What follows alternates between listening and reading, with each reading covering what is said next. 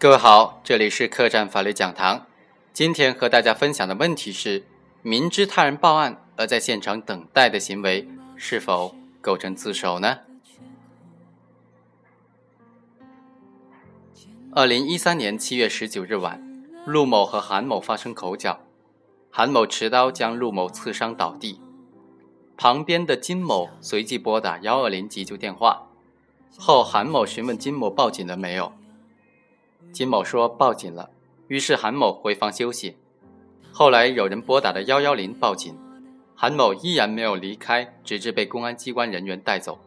经法医鉴定。陆某因左大腿单刃锐器创伤，导致失血性休克死亡。根据以上对案情的描述，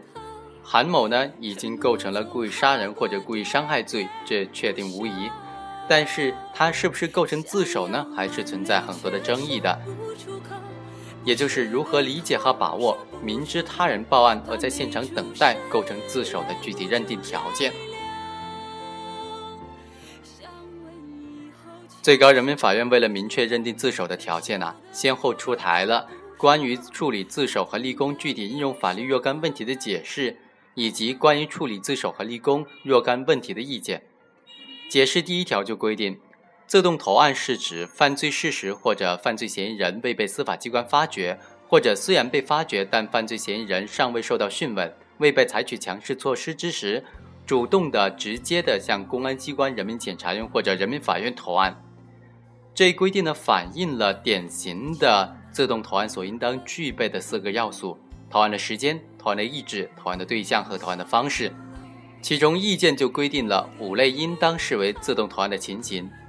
其中就包括明知他人报案而在现场等待、抓捕时无拒捕行为、供认犯罪事实的。对于本案韩某的行为构不构成自首，有两种意见，一种认为。韩某查看了被害人伤情之后，询问金某是否报了幺二零，仅可以视为韩某对被害人有救治的意思。但是幺二零呢属于医疗机构，并非司法机关，韩某对现场有人拨打幺幺零报警并不知情，不能够认定为自动投案。另外一种意见则认为，韩某虽然没有在现场看到他人报案，但是结合案发现场的情况。其有合理的依据判断会有人及时报案，客观上有足够的时间和条件逃跑却没有逃跑，符合立法的本意，应当视为自动投案。综合来看呢，我们还是倾向于认为韩某其实是构成自首的。主要理由是：首先，行为人根据现场的情况有合理的依据判断有人会及时报案的，属于明知他人报案的情况。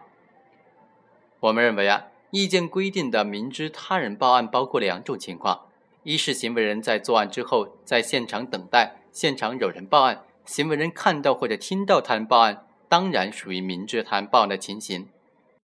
另外一种呢，是行为人虽然没有看到或者亲耳听到他人报案，但是根据当时的情况，可以认定为他明知他人报案的情形。判断后一种情形之下，明知他人报案呢，主要是结合案发的具体情况和行为人自身的情况，推断其主观上是否存在明知。本案当中，金兰首先拨打幺二零急救电话，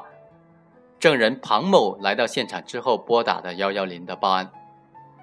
那么，被告人韩某是否属于明知他人报案呢？我们认为可以从以下三个方面来推断出被告人确实是明知他人报案。第一。金某拨打了幺二零急救电话之后，韩某再次来到大厅，询问金某是否报了幺二零，得到肯定答复之后回房休息。结合其他证据可以看出啊，虽然金某拨打的是幺二零急救电话，但是无论是金某还是韩某，对于幺幺零与幺二零的区别都不是很清楚，认为打幺二零也是报警。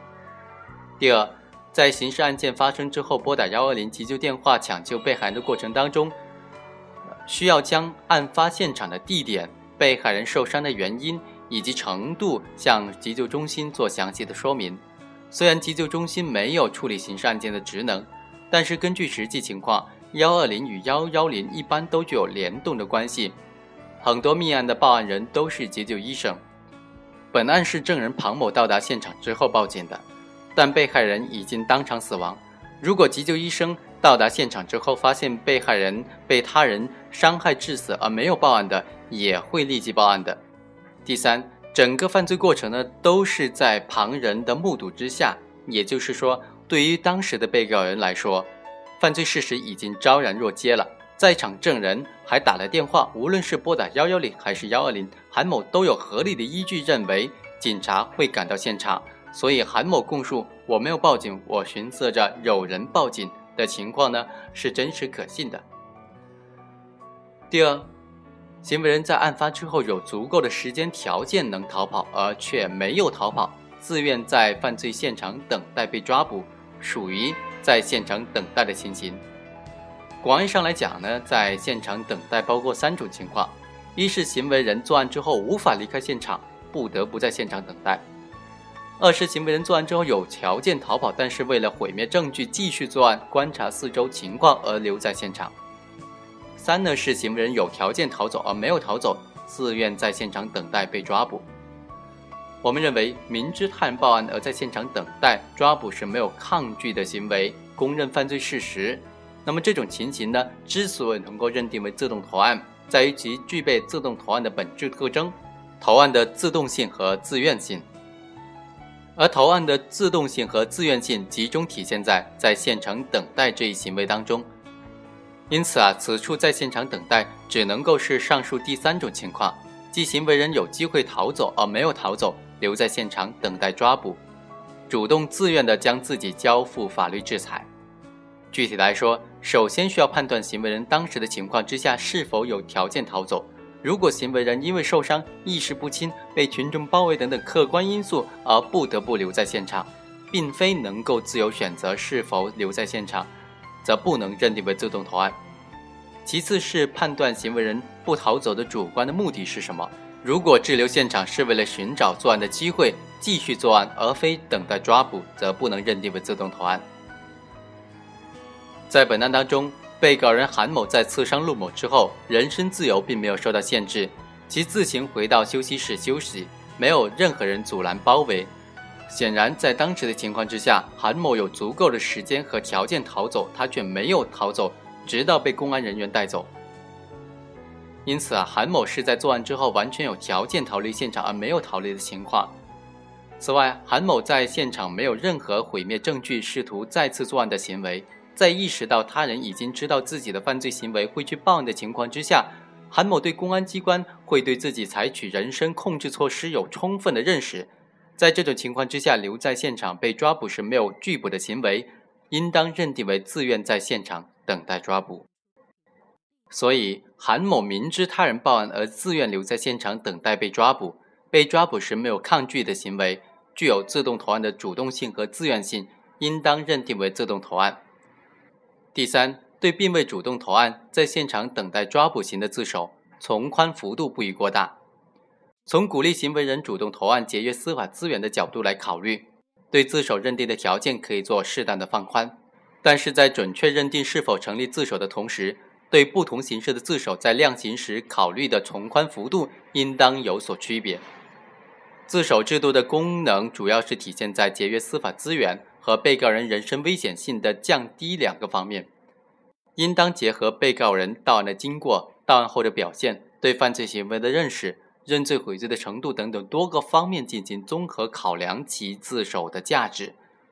对于自己并没有主动到案、现场等待抓捕型的自首，虽然也具有投案的主动性和自愿性，但和主动到公安机关投案的典型自首相比，在考虑从轻时，应当是有所区别的。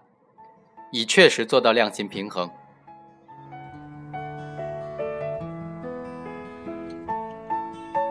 以上就是本期客栈法律讲坛的全部内容，下期再会。